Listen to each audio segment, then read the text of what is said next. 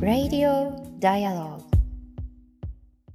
10月19日水曜日、時刻は夜9時を回りました。Dialogue for People が配信しています Radio Dialogue。本日の MC を務めます、フォトジャーナリストの安田夏樹と、そして佐藤圭です。こんばんは。こんばんワッフル。こんばん、こんばんワッフル？はい。くださってますね。こんばんワッフル、こんばんワッフルって流行ってるんですか？なんか文言として乗ってみました。はい、こんばんワッフルです。こんばんワッフルです。よろしくお願いします。ちょっとなんか気恥ずかしい感じですけれども、はい、はい、ということで、あの今日はですね、あのちょっと趣向を変えて、うん、サムネイルのあの YouTube のサムネイルの画像なんかも少しあの違う趣向で作ってみたんですけれどもゆっくり言葉を編むということをちょっと大事にするようにしたいんですが、はい、ねなんかこう日頃私たちもこうあのいろんなことにこう憤りを感じたりあの、まあ、それは私たちの発信の原動力の一つでもあるんですけれどもでなんかこう話に熱が入るとついついついわーっとこう、うん、早口になったりとかちょっとね、心がけてはいるのにそうそうそう押し込めてしまうということがあるのでで今日は編むということをこう大事に、うん、あの皆さんと一緒に進めていきたいと思うんですがあのその前でですねあの今日ちょっとあの言及したいことがあります。であの今日ですねあの国会中継をあの見ていた時にですねあの、はい、内越さくら議員の、えー、答弁にこう答えるような形でであの岸田首相があエモヤン来た。あー、お疲れ様。もうね、配信始まってるんだよ。はい、聞きながら来ました。申し訳ない。すいません。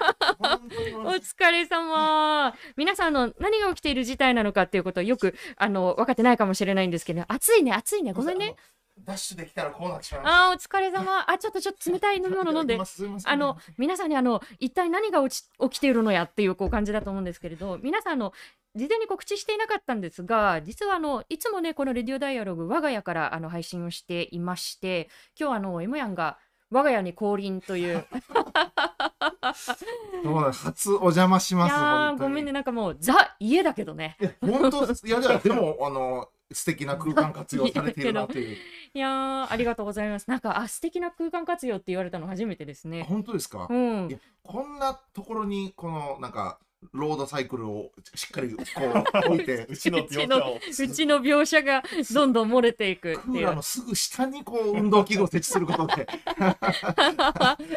熱中症も抑えつつ運動もしつつみたいな。何飲む？それねあの麦茶であとね冷蔵庫に冷えてるハイボールもあるしあとあれかなチャミスル。あチャミスルちょっと冷えてないかな。そうね。久しぶりのお二人とお話しさせていただいて、うん、なんかお酒入ってって話すと、うん、ほっとして泣いちゃう可能性があるんで 落ち着くまでちょっと麦茶で。あ、はい、本当に本当にわかりました。お手洗いはあのそこ入って、はい、えっ、ー、と右手にあるので、ありがとうございます。はい、整えておきたければ今のうちに。なんですけど、うん、今配信してるんですよね。配信してる。お手洗いどこ情報も皆さんが聞いてると。ロードサイクルかっこ笑い、麦茶かっこ笑いっていうふうに はいあのコメントもすでにいただいていますけれども、はいあのギリギリ間に合わないかもという連絡をいただいてですね、うん、まああの着いたら書き込んでくれということで連絡をしていたら書き込んでいただいたという、そういう状況が今でございます。出入り自由ってつぶこさんは。はい。はい。ということで、あれどこまで話しましたっけ？あ、えっ、ー、とですね、冒頭でちょっとあのお話ししたいことがあるなっていうのを少し。あ、そうですね。この後あの、いつも通りあの21時10分過ぎぐらいから、まあ改めてこのゆっくり言葉を編んでみる夜っていうのをや、あのお送りしたいかなと思ってそうそうエモヤもう呼び込んじゃったんだけど。そうですよね。そうそうそう、はい、だからこっそり入ってきたんですけど。そうはい。もう構っていただいたんで すいません。ちょっと構成もえでもなんかもうぜいぜい母してると思うからあのあギャッツビーとかいる？なんかこう一息ついてください一息ついてくださいというふうに。はい、はい、ということで。月のママというコメントいただいて、じゃあのちょっとエモヤには5分ぐらいあの呼吸を整えていていただいてですねあのしばしちょっとあの冒頭ニュースを皆さんに先にお伝えしたいと思います思います。どこまで話したっけな？あ岸田さんのあの答弁のところまでお話をしました、えー、内越さくら議員の、えー、質問に答えるような形で今日岸田首相がですね、えー、特定民族を攻撃排斥する目的の言動はいかなる場合も許されないというふうにこう答弁をしました。であのこれあのどういった事態に対してあの言及しているのかというとあの10月の4日に皆さんあの J アラートが5年ぶりにこう発出されて、うん、わびっくりという方も多かったと思うんですけれども、えー、すぐに実はあの外国人人権法連絡会をはじめ、えー、人権団体だったりですとかあの外国人の人権に関わるようなあの団体などが、えー、声明を出していました、えネット上にこう、まあ、ヘイトスピーチが溢れるしでそれが実際にこうあの危害になってしまうんではないかというそういった危惧からということだったんですけれども、えー、昨日ですねあの、えー、朝鮮学校のこう関係者だったり支援者さんや専門家の方々が、えー、法務省のこう人権擁護局の担当者の方に、まあ、面談をしてでヘイトクライムを止めるための具体的な行動を求めたということがありました。でその後の記者会見の中で具体的なあの被害についても、えー、報告があったんですけれども、えー、10月の4日に J アラートが発出されて10月の、えー、8日の正午までの間に、まあ、少なくとも把握されているだけで全国に、えー、朝鮮学校や生徒に対する暴行暴言脅迫、えー、11件確認をされているということでえー、例えば、えー、J アラートが発出されたこれ当日ですね10月の4日の夕方、えー、埼京線の中で、えーまあ、50代前後とみられる男性が都内の朝鮮学校に通う中級部の生徒、まあ、中学生ですねに対して、まあ、お前朝鮮学校の生徒だろというふうにこう声をかけで答えろよというふうに足を踏みつけた上で、えー、ミサイルに言及しながら生徒を威嚇した。ということで、あのこれは氷山の一角だと思います。えー、他にもこう脅迫の電話だったりですとか、まあ、路上でのこう暴言というものがあの確認をされているということで、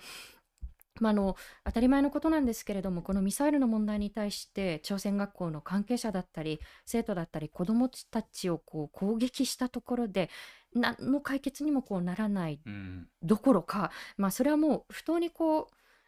尊厳を傷つける行為でしかないわけですよね。はい、まあ、それに対してあの明確にあのこういったことはあってはならないというこう、まあ、ガバメガバメントスピーチが必要だということがあの求められてくる。でそれはあの政府機関が自発的に動くことがもちろん望ましいんですけれどもあのそういう具体的な行動を後押しするのってやっぱり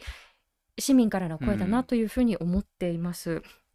でその、まあ、電車内でこう足を踏みつけられたあの生徒はもちろん怖いですよね。であの犯行に及んだ男性のこう顔を覚えていないぐらいこう顔を見られなかったということだったそうなんですけれどもあの実はまあただ一人こう電車を降りるほかなかったつまりその周りにいたはずの同じ車内のこうあの大人たちが、誰も助けてくれなかったというこうことなんですよね。うん、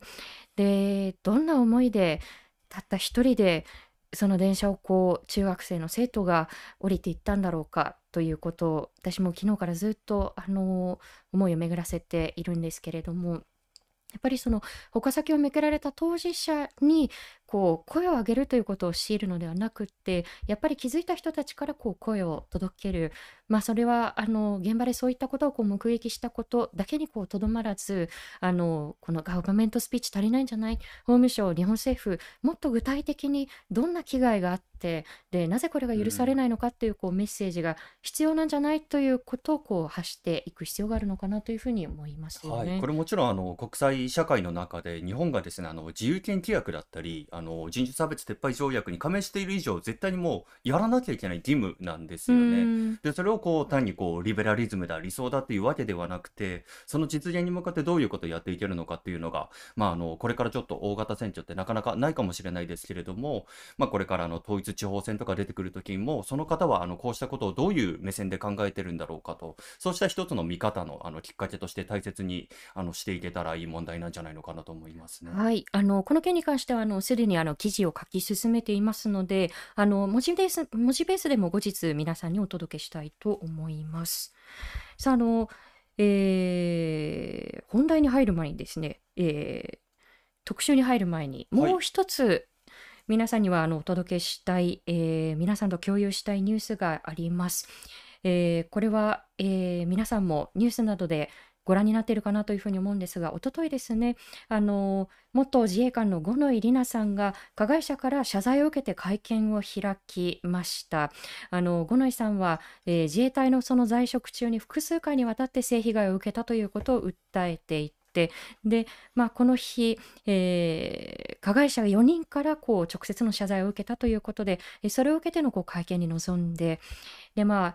遅いと思いつつも、やっとこの日が来たんだなという思いですというふうに一期一会をかみしめるようにお話をされていました。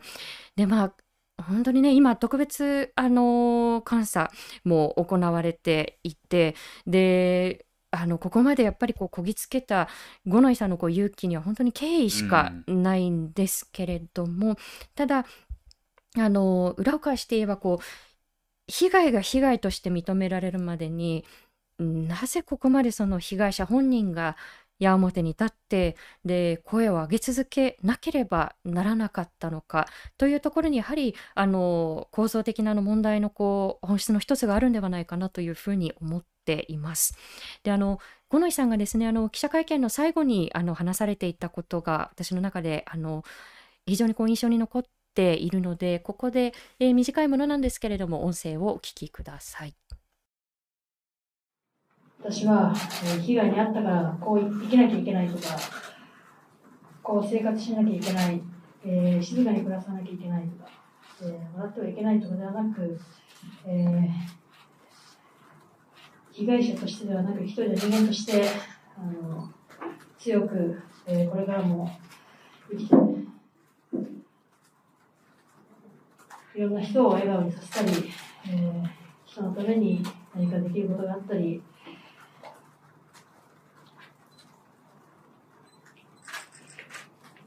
とにかく自分らしく生きていきたいと思います。本当にありがとうございます。はい、ということで、あの、これは伊藤詩織さんも、あの、提起してきた、あの、ことでもありますけれども、被害者だから静かに暮らさなければならない、笑ってはいけないということではなくて、あの、まあ、いろんな方をこう、笑顔にしたりですとか、一人の人間として自分らしく生きていきたいですということを最後に、えー、語ってくださいました。今ちょっとですね、近くで救急車が、はい、あの通っていて皆さんにも音が聞こえているかと思います。はい、ご無事でありますように。はい、ということで、あのとてもあのまっすぐにあの語っていた言葉だったんですけれども、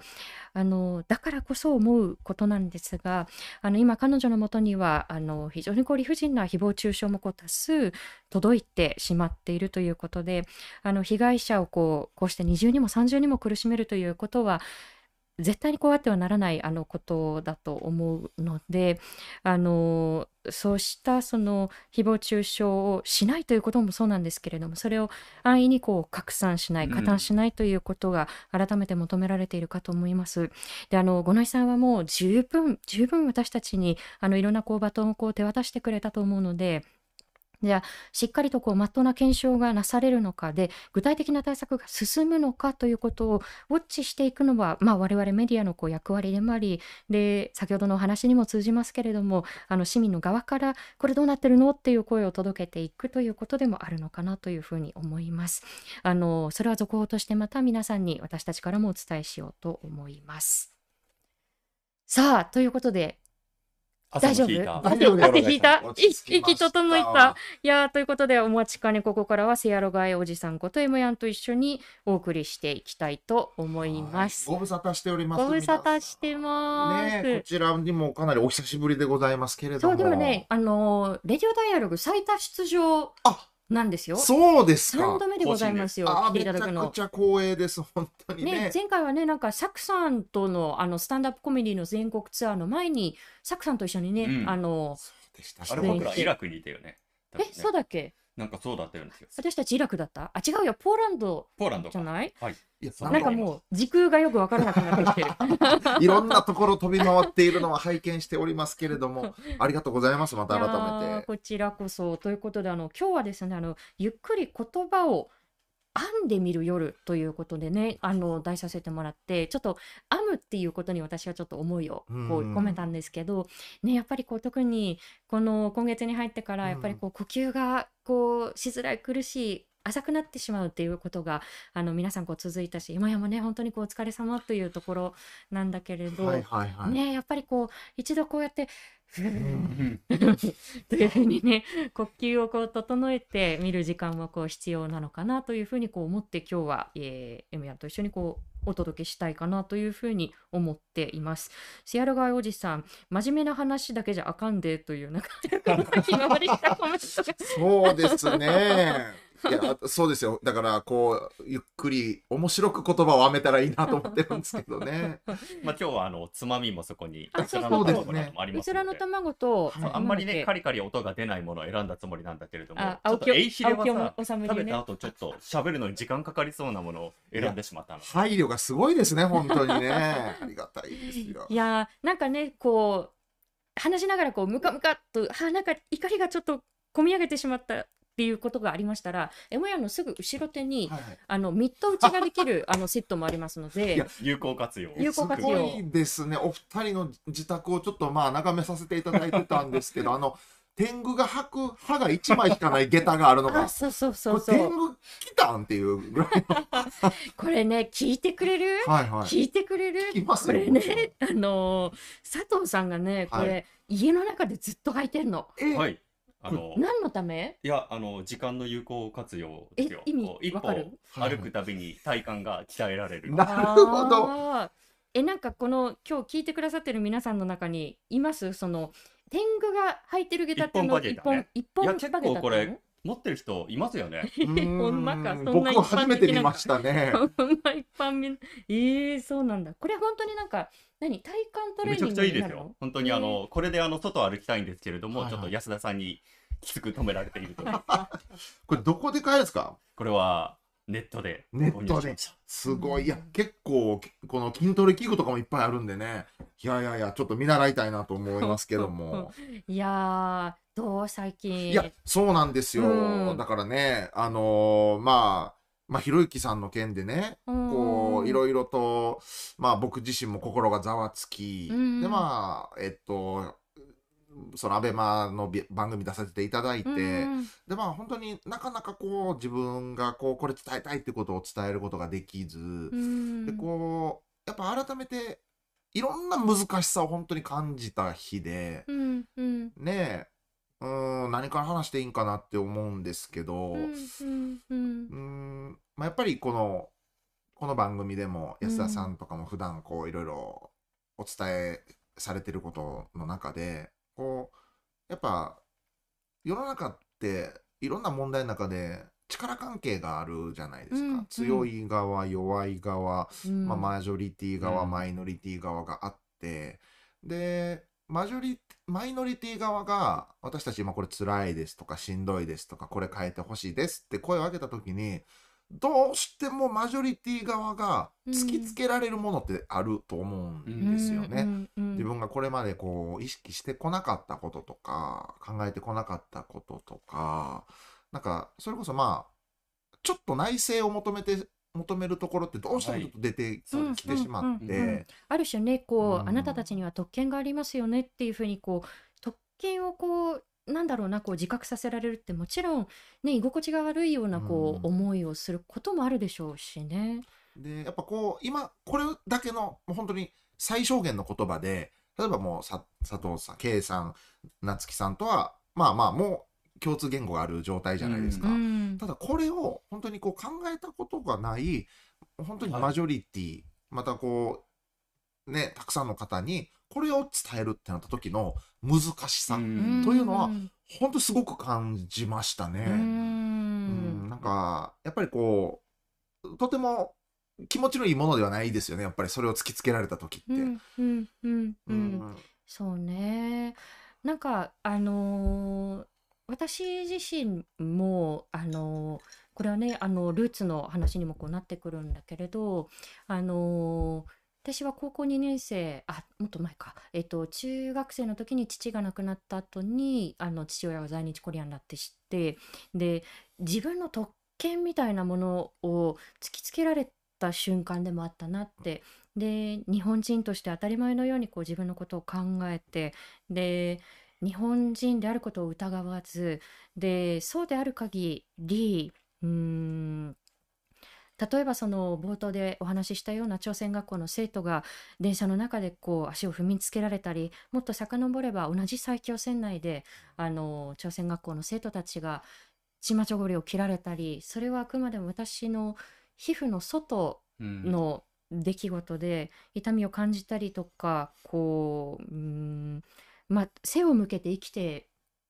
いけてしまうっていうことの特権みたいなものをものすごくこう突きつけられて私はすごく後ろめたいと思ったんだよね。うんでもなんかえっとね去年私が解説を読んだあの解説をこう書かせてもらったあの本であの人種差別をしないさせないための20のレッスンっていうこう、あのー本があってこれはまあ翻訳本なんだけれどそこに書かれていた文言ではっとさせられたことがあって、あなたの特権を使おうって呼びかけられうんほてたう。のね。あの例えばその著者の方はあのーまあ、黒人と白人のバイレーシャルでで、まあ、あの例えばその黒人差別っていうこう文脈で言えば自分の中にこうマジョリティにより近いものが自分の中にあるってことは特権に近いということだからその特権をこう使うより声が届けやすい立場にあるんだからっていうことでですごい前置きが大事で自分がこう救世主だとか英雄だとかそういうふうに勘違いしないようにしつつその特権をあのどういうふうにこう使えるかって考えてみないっていうこう呼びかけでほうほうとそれはめちゃくちゃいい言葉ですあね。えっとねその後ろのね本棚のどこかにあでもね本がねちょっとね整理しきれていないのがわかると思うんですけれど後でちょっと探してはいはい、あのぜひぜひちょっとよかったらよかったら読んでみたいうんうん。持って帰ってみてくださいなそうか。いや、僕がちょっと、あの、まあ、本当にあの、アベプラの番組出させていただいてから、まあ、ずーっとこう考えてたんですよ。うんどうこれは伝えればいいのかなとか、どう伝えればよかったんかなとか、うんまあまあちょっと、当然僕自身の反省も込みでね、いろいろ、うんあこう言っとけばよかったな、こういう伝え方があったんかなとかまあ考えながら、うん。まあまあ、それこそ今日のテーマにもつながってみるかもしれないですけど、僕はもう脳内で本当に1週間、10日ぐらいかけてずっと言葉をこう編み続けてて、うん。もうもう、もうセーター4着分ぐらい編んでるんですよ。すごいもうちまちまちまちまやってて。もっこですね。はいはい。でもこれボツみたいなちょっと捨てたりする言葉もあったりするんですけど、うん。やっぱりなんかこう人って一つの属性で成り立ってるわけじゃなくて、まあ、本当はいいろんな属性が組み合わさって一人の人間じゃないですか。うんまああのまあ、ぼ僕で言えば沖縄に本土の人間として移住して住んでいると。うんでまああの日本全体で言えば僕はマジョリティ側になるだろうと本土側の人間。うんだけどすごいこの沖縄のコミュニティのミクロの視点で見た時に僕少数派のいわゆるナイチャーで、うんそこは沖縄の人たちが支配している組織だったりすると僕はんマイノリティになるうんば場合もあると。うんでもじゃあ逆に視野をすごく広げてみたらまあアジア人でまあこのアメリカとかではどっちかというとこうアジアヘイトの対象になったりして、まあう、ん弱い属性も持ち合わせている。ででもまあ男性やから男女格差が大きいよ日本においてはまあ強い立場でもあるみたいな。まあこのようにまあ人ってまあうん見方とか立場とかによって強い部分弱い部分があると思ってて。そうね。一人の人間の中にマイノリティ性とマジョリティ性がこう混在しているっていうねところはありますね。なん。かそれぞれのなんかうんマイノリティ性の中で辛かった出来事とかを共有しつつ、うん。うん。なんかじゃあその声を上げた時にマジョリティ側のこの問題について何も知らない人がこのような言葉をかけたらどうだろうというようなところからなんか分かち合っていくみたいな、うんうんうんなんかこうだから要はマイノリティ性からこう共有なんか気持ちを共有していくことで、うんうんうん。なんか今目の前に起こってる出来事をなんかこう捉えていくやり方あるんかなと思ってたんですけど今のラッキーさんのお話はちょっとまたそれとは逆のアプローチで、うん。自分が持ってる特権をじゃあどう生かすかみたいな。うんうんうん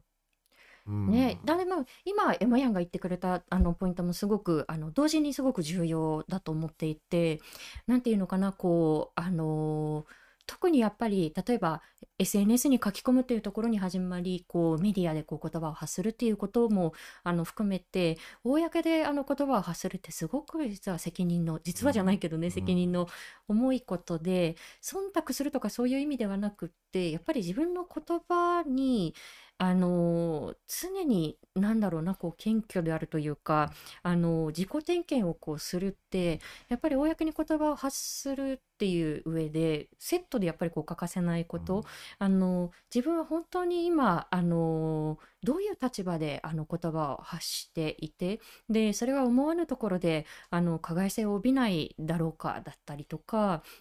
まあ、今回のそのあの問題で言えば本当は例えばその踏みつけているこう当事者なのにあの人事のようにこう語るっていうこと自体がこう暴力的ではないかだったりとかも大事だなと。あとはやっぱり何て言うのかなこう芋屋の話を聞いてってすごく思ったのがなんか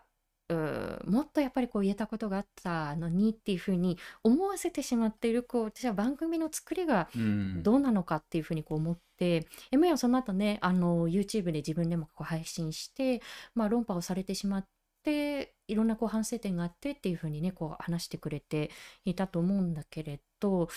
うん、なんかあれは論破なのかまあ論破がイコール正しいということでもないしあれはそもそも論破なんだろうかっていうことも含めてうん私は考えてたんだよね。こうなんというかセーフティーを守るってすごくその場をこう作り上げる人間としてのこう責任だと思っていて私たちも例えばその若手発信のこう講座をこううん。やったりしている中で、ここはセーフティーにお互いにこう言葉をこうあの共有し合って大丈夫なんだよっていうふうにセーフティーファーストってすごくこううん。大事だと思ってるのね、こう場を作る人間としてもちろん私たちもパーフェクトにできているわけではないし参加してくれていた人たちからこういろんなフィードバックをもらって私たちもこうあそっかっていうふうにこう気づくこともたくさんあるんだけれどなんかやっぱりこうアベマの番組を見た時に私がすごく思ったのがあれはやっぱりあの特にねそのひろゆきさんなんかのこうあのなんていうのかなこう言葉の投げつけ方なんかもそうなんだけれど論ではないし大きな声であの押し込める言い方悪いかもしれないけれどうん。番組の作りがこう当て逃げをしてでその当て逃げされた方がこううっ痛いって声を出せなかったりとかこううっとなっているところをなんかこうみんなでこうわらわら眺め笑いっていうこう、うん、ちょっとやっぱりグロテスクな空間を作ってしまっていることのメディアのこうあの責任っていうものはある。で結果としてやっぱりこううっとされてしまった側があもっとできたのに自分のせいだっていうふうにこう自分を責めてしまうっていうこと自体が私はすごく理不尽だなと思ったので、まあこれはあのひろゆきさんのあの投稿があってからあの一貫してね一緒にこう来たメディアの責任であのやっぱりこう番組作りを良しとしているあのメディアの責任っていうものもあるなと態度模倣効果っていうものもね、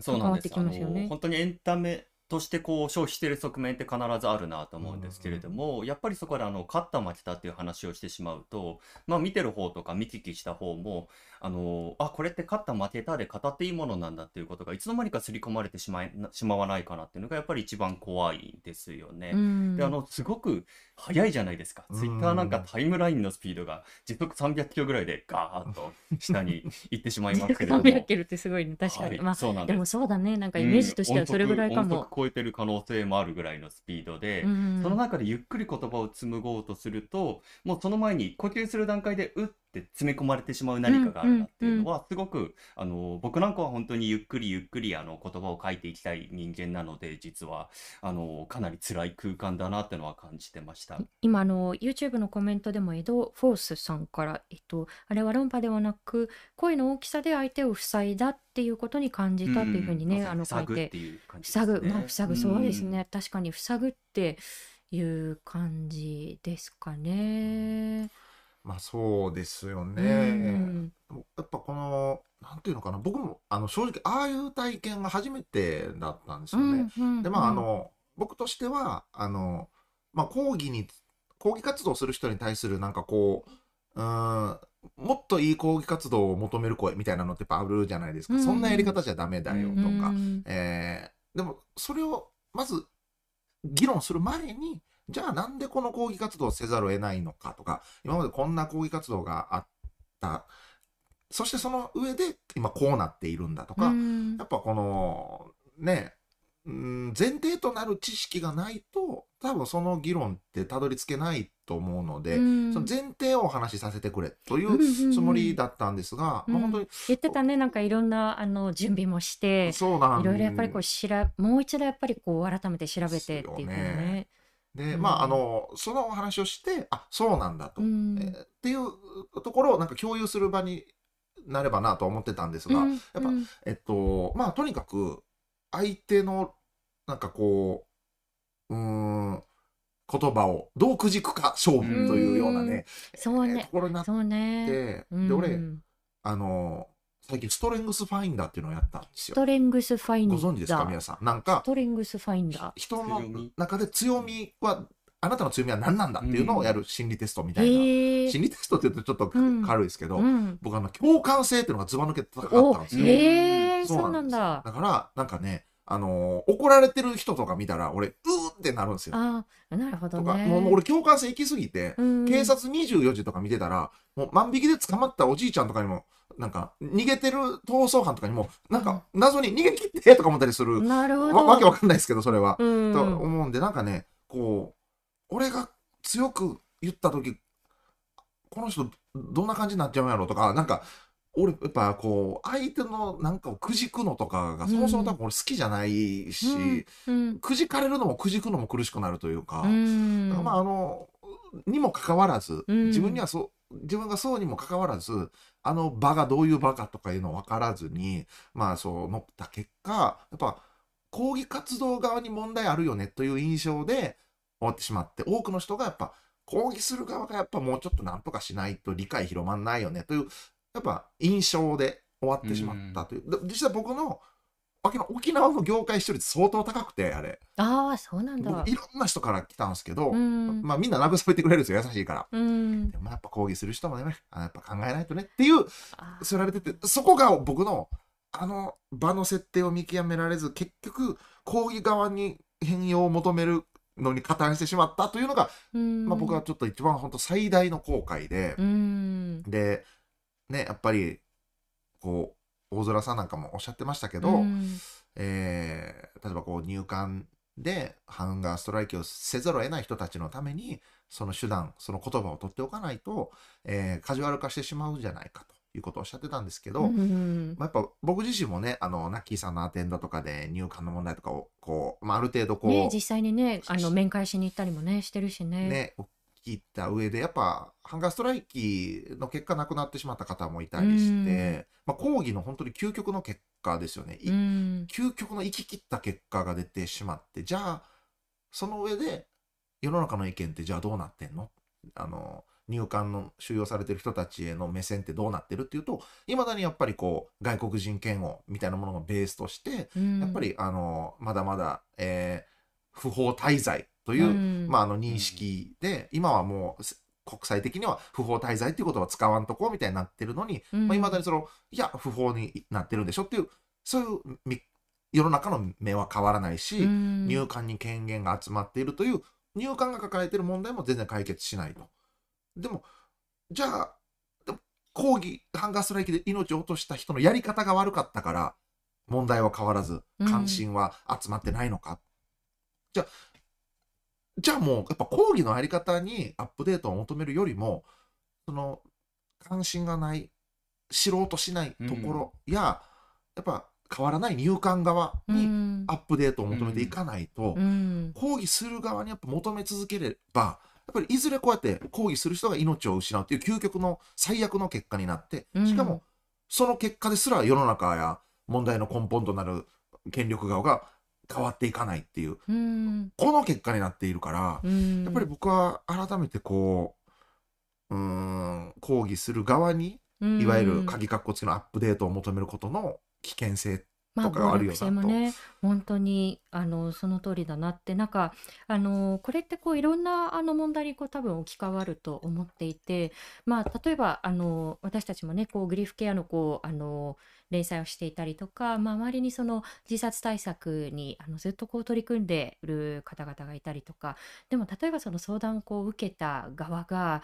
いや、そのなんで例えばあの死にたいって言ってたら、本当にこう苦しんでる人たちを軽んじてることになっちゃうよっていうふうに言う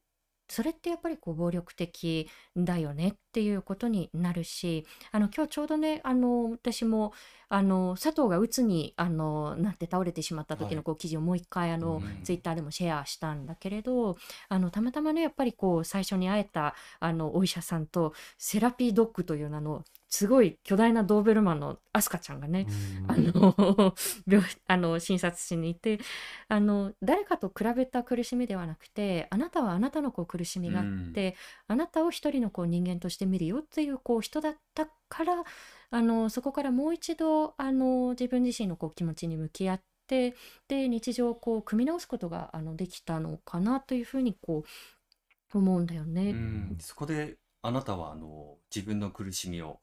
発する方法が悪いだとかうん。弱いだとか他の人と比べてあなたなんてここが恵まれてるんだからうん。その痛みはなきに等しいよなんてことを言われてしまうとやはりその悲しみそのものを無視されてるそういうあの辛さが重なってまあ僕なんかは本当に鬱になった時に本当にそれが一番辛かったかなと思うんですよね。うんであの幸いにもあのそうした小さな痛みを大切にしてあのくれる本当に友人とか周りの方がいたおかげで自分自身をこう保つことができたというか自分なんかあのいない方がいいっていうふうに思わずに済んだっていうのはまさにそうした小さいものを大切にしてくれた。でその小さいものを大切にするっていうのはあの時速300キロじゃできない 音速でもできないし 僕は1年ぐらいかけてじわじわじわじわ染み込んであ本当にそれをあなたはそれを大切にしていいんだよって言ってもらえたなっていうことが自分自身の今の土台になってるんですよね。うん何かあの本当にこういうこととつながってるような気がして、まあ、今回の話本当にあの局所的な話じゃないなって思うんですよね。誰かの、まあ、困難であったりもしくはそれを声を上げてる人を、まあ、冷笑するっていうこの態度っていうのがどこに向かっていくのってなった時に、うん。やっぱり僕はその先にじゃあ本当に世界を良くしようと思っているっていうゴールがあるようには思えないんですよね。じゃあそこのゴールって何を目指してるんだろうかっていうところから話さないと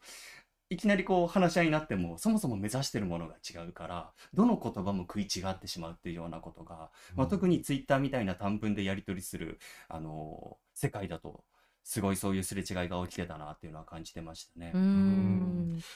そうですよね。いや、でも、今おっしゃったように、やっぱこう、時速300キロで進んでいく新幹線のぞみでは、やっぱその景色ってこう見えないとこがあって、そうそうチャリとか徒歩じゃないとね。ね。なんか道端のあぜ道のカエルあー時になんか道間違えてね。あーなんか おたまじゃくしカエルになってるとかね気がつかないしね。ね。その、うん。まあ、いわゆるなんかこう、何分でこれこれ着きますよっていう新幹線のぞみの考え方って、でもやっぱ多くの人にこう、分かりやすく素早いから許容されやすくて、でもやっぱこうずーっとこうゆっくりゆっくり歩んできた人たちの見てきたものを同じ時間とは言わんけれどもそれなりの時間かけて知っていくこととかがすごい大事なんやけどでもそれもみんな時間ないからうん。だからあのお俺も正直もう分からんことだらけやししまだあもっとこれ素人せんとなと思ってるけど手つけられてへんことだらけで、うん。なんかこうわーってなるうん。いやーでもこう今ちょっと一個考えたんですけど新幹線のぞみのスピードで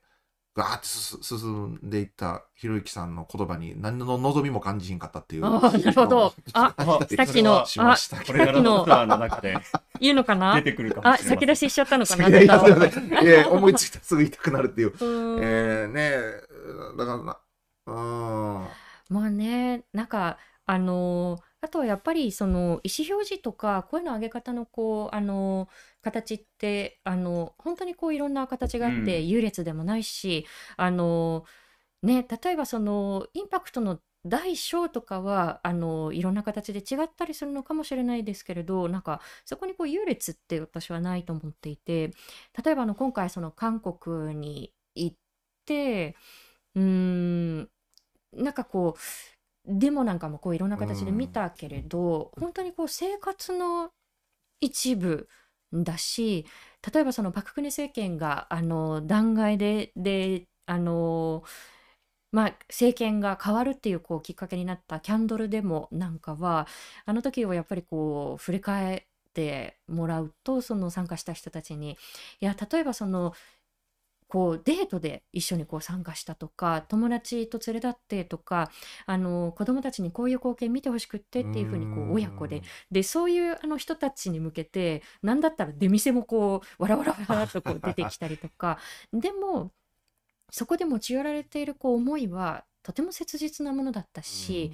あの命の問題で私たちのこう未来の問題ででだから変えたいっていうこうとても切実なもので結果やはりこうあの一つの政権が変わった、うん。あれだけやっぱりこう力を持っているというふうにこう見られていた。保守政権が変わって。ね、また今はこうまた保守政権がこう復活しているこう状況だけれどだからなんかこう何もかもこう投げ打つやつ以外認めないみたいなもう究極の形じゃないと本物じゃないよっていうのはなんかこう民主主義をとてもこう不自由に、うんあのするし、なんか社会の呼吸をこう止めてしまうものだなっていうふうにこう韓国であの見てきたものもねちょっとあの思い返すとこう思うんですよね。確かにね、その、なんでしょうね。まあ、あの、大空さんという方が、うん。他の抗議活動がカジュアル化してしまって、まあ、効果が、こう、薄まってしまうんじゃないかってことを、まあ、懸念されていらっしゃって、まあ、その別の懸念し、その懸念自体を全て否定するつもりはないんですけど、やっぱこう、抗議に完璧を求めることで、抗議活動やってみようかなとか、参加してみようかなとか、なんか自分の今こと、なんか考えてることを、こういう形でこう、表明してみようかなっていうのを、なんかこう、塞いでしまう気がちょっとするんですよね。ねそこまでできへんわとか、うん。そこまでやらなあかんのみたいな、そう思うと、やっぱこう、そのハードルが高くなる。ので、うん。なんならね、カジュアルでいいじゃんともちょっと思ってしまうというか、うん。ちょっと。あえてカジュアルっていうことを語るのであればっていうね。今うん。日、そんぐらいで、あの、今日会社終わりで、あの、なんか、ね、TBS のドラマ始まる時間までちょっと講義やろうかぐらいな、うん。でもいいうし、ん。カジュアルでいいじゃんともなんか逆に思ったりも。そうね。なんかもう自分のね例えばそのあのいろんなこう無理をしてあの、まあ、ゲート前に、あの通っていらっしゃる方々にもこうもちろんリスペクトもあるしただじゃあそこまでできない自分にはこう価値がないのかって言ったうん。らそうではなくって、やっぱりこういろんなものをこう削り続けると逆にね持続性がこうなかったりするし、それぞれがこうできることをできる形でなんか持ち寄るっていうことにこう意味がある。そうですよね。ねまあもちろんその入管の問題と沖縄の問題は違うけれどやっぱり入管法のことをねちょっと思い返すと、うん一緒にねなんか抗議の現場とかも行ったよねなんかあ行きましたね参議院選はい。あの参議院議員会館の前でいろんな年代のいろんな人がいろんなこう思い思いのこううん。プラカードを持って、あこういう活動をよくされている人もいればあ初めて来ましたうん。大学生ですっていうね、人もこういたりとか。でもやっぱりそこで持ち寄られている声自体はとても切実なものだったしなんかそれぞれのこう等身大で持ち寄ってみないっていうこううん呼びかけの方が今はむしろ足りないのかなっていう気がねするね。うん、いや、うん。本当にね、そう、やっぱ、同じ問題意識を持ってる人たちが、なんかこうやって、なんか、うん、連帯しづらくなるというか、なんかこうバラバラに、ここここ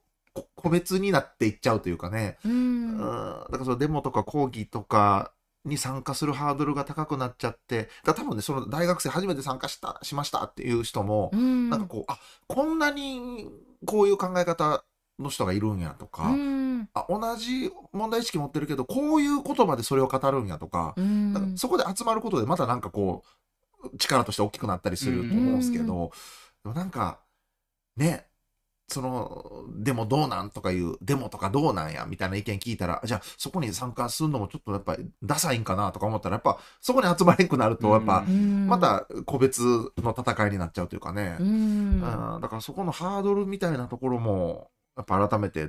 どうなんやろうと思いますね。うん。ねなんかそういうふうにこう霊障によるこうレッテル貼りみたいなものにあのなんかこうその都度その都度こうリアクションしていかなければならないというか、うん。ねなんかあの今やにもねすごいあのいろんな選択肢があったと思うんだよね。そのアベマに出る出ないっていうこともそうだし、その後発信するかしないかっていうこともそうだしでもやっぱりね、どうしてもこう声の大きいものが言ったもの勝ちっていうなりがちな中でで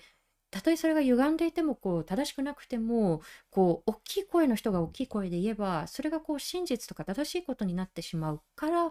その都度やっぱりこううん。できる形でリアクションしていくっていうことがあってなんかそういう矢面にねあの時あの山々は立ってくれたんだと思うしもちろんねこのあの配信を聞いてくださっている方々の中にもしんどくてあの見れなかったんだっていう方もそれも大事な感覚だと思うし、見てて本当にこう辛かったという方もあの本当にこうお疲れ様見てくれてありがとうっていうふうにこう思うし、うん、だから一回やっぱりこういうふうに呼吸を整え直す。時間がねさっきも言った呼吸浅くなってるっていう感覚がやっぱありますよ。本当にそうなんですよ。次へ次へって急ごうとすると奥まで吸い込めないから体にもやっぱり栄養が全然いかないし、うんうんうん。ちなみにあの新幹線のようで恐縮ですがそろそろあ所定の時間を6分過ぎすいません、ほんまに。ねえ皆さんもっと聞きたいでしょうということであのねあの本当にこう言葉は投げつけたりとかあの尊厳を踏みにじったりっていうこうずたずたに相手をするようなあの威力も時には持ってしまうんですけれどもやっぱりこうねあの人をこうつなげたりですとかあとやっぱり、ね、人をこう笑顔にしたりっていうこううん。力もあるということで、ああ芋屋の話今日もっと聞きたかったのになという方いい場があるんですよということで。全国でえ？ーいいんですか、え？ーということで、セアロガーおじさん全国スタンダップライブ、はい。独白でいいんですかね？そうですね。はい、あの毒、えっ、と一人のこう毒に、えーまあ吐くの。吐き出すという、ね。吐き出すのこう吐くで、独白という。これはなぜこういうネーミングにしたんですか？まあ、あの、これまで僕、スタンダップのライブをやるときは、基本的にこう、村本さんとやったり、昨夜長尾とやったり、誰かとやってたんですけど、うん。まあ今回一人で、えーやるのでで、その中でこう、自分の中でこう、溜まってるものを吐き出しつつ、なんかこう、それが笑いになったら、自分のデトックスにもなるし、うん。でまあ、そそれで皆さん笑ったら皆さんのこう中で吐き出されるものもあるし、ということで、まあ、独白っていううん。のをやって、で、まあ今告知とかバーってやってるんですけど、本当に、あの、ひろゆきさんの件でいろんな人のネットのおもちゃに俺がなってる状態で、ああの、告知したら、独白の告知したら、あの、ひろゆきに負けた人が何を書いてあるんですかねみたいな。えーあの、ど独白のライブやったら毒吐かれるっていうことになってしまって。ーなんちゅうこっなんた。ですけど、あの、まあ、でも、あの、本当に、なんていうんですかね、あの、やっぱ、やっぱ改めて夏もこのコメディやって思ったんですけど、うん。こううーって思うやつを笑いにすることで、うん。やっぱこうね、えーそのスッキリするのって続かないんですけど、痛み止めにはなるんですよ、一時的な。うん。で次この話題を見たときに、やっぱ100で受け止めるんじゃなくて、あいつはあんなおもろい言い回ししてたなとか、うん。あいつやったらどう見んねやろうっていう余地が1%でも入ってきたら、ああ、なるほどち。ょっと、クッションになるからね。そうそうそうそう、うんクッションとか、ちょっとワクチン的なものにもなったりするかなということは思ってて、うんなんで、あの、皆さん、あやっぱなかなかこう、この、ね、レディオダイアログにこう自分を癒す言葉を探しに来てる方もたくさんいると思うんで、まあ僕はまた違うちょっと笑ってもらえるような、うんえーアプローチでやっていきますんで、えー、あさっての、おや あさっての岩手を皮切りに、お岩手、山形、福島なんですけれども、はい。こう告知が遅れて大変ね、これちょっとあの、チケットがやばい状態に。おーい、東北の皆さん。えー東北の皆さん、ちょっといらっしゃったら、ぜひ、東北に知り合いがいるぞという方いらっしゃっても、ぜひ、はい。週末東北に旅行行ってみようかしらっていう方いらっしゃってもね、いいと思うんですけれども、ぜひよろしくお願いいたします。はい、心のワクチンやクッションやそれからこうデトックスを求めている方々もぜひということで、えー今告知いただいたみたいにですね、えー盛岡、山形、福島、えーその他の大分、熊本、鹿児島、岡山、高知、香川えー沖縄、それからあの東京のね、告知も今日出ましたね。そうなんはい、ですはい待ってるみたいですね。ますんで、あとのいうことで、僕のツイえッター見たら、あの、申し込みとか詳細詳しく出るんで、ぜひチェはいックお願いしあます。あとこの、はい、えっと YouTube の YouTube の概要欄にも。概要欄にはい。も貼ってありますので、もちろんでございます。してください。ありがとうございます。本当に。はい。いや本当にでもこうユーモアって体を柔らかくしてくれるじゃないですか、うん。であのやっぱり笑うと酸素もたくさん取り入れることができて浅かった呼吸を。そこでたっぷり酸素を取り入れて次に向かうことができるという意味でもぜひぜひ皆さんこのセアロガイデトックスにお出かけくださいぜひともよろしくお願いいたします。はい。ということで、あの、またぜひね、あの、このレディオダイアログにも最多出場なんですけれど、最多出場はい追いつかれへんように。ははい。最多を更新してください。い、またぜひお願いしはまい長い時間で今度はハイボール飲みながらやりたいと思います、す。ぜひともお願いします。はい、今日はありがとうございました。らこそ TR ガイズさんでした。さあ、えーここであの、Dialogue for People からも、えー告知でございます、えー先週お伝えしたんですけれども、12月の18日の14時から、えー人権と平和の現在地、2022年事業、2022年の事業取材活動からということで、えー YouTube ライブ配信で取材報告この1年の取材報告を行います、えー学生さん無料。申し込みいただいた方は1ヶ月アーカイブもご覧いただけます。普段の記事であったり放送ではお伝えしきれなかったことも皆さんと共有していければと思いますので、えーこちらも詳細は概要欄をご覧ください。よろしくお願いいたしはい。ます。そして今日の放送をもう一度聞きたい方、Dialogue for People の YouTube チャンネルにアーカイブをしていきます。えー今後の放送のお知らせもいたしますので、チャンネル登録よろしくお願いいたします。えー今日の放送は Spotify、Apple Podcast、Google Podcast、そして Amazon Music Podcast でも聞くことができます。そしてこのレディオダイアログはサポーターの方々のご寄付で支えていただいております。いつもありがとうございます。えーぜひ、でダイアログ for People のワンタイムサポーターやマンスリーサポーターへのご登録もよろしくお願いいたします。えーさて、来週10月26日水曜日の放送は、政治分野のジェンダーギャップどう解消する？と題して、一般社団法人ノーユースノージャパン代表理事の農場桃子さんをお迎えしていきたいと思います。えーということで、このレディオダイアログ、来週のこの時間また21時にお会いしましょう。今回の相手は、フォトジャーナリストの安田夏樹と、佐藤圭でした。あと、エモヤもいました。は い今から僕らはハイボールで乾杯いたします。はい、ありがとうございました。おやすみなさい。ご視聴ありがとうございました。チャンネル登録やご評価をいただけますと幸いです。また、このチャンネルは皆様のご寄付に支えられております。ご支援、ご協力、よろしくお願いいたします。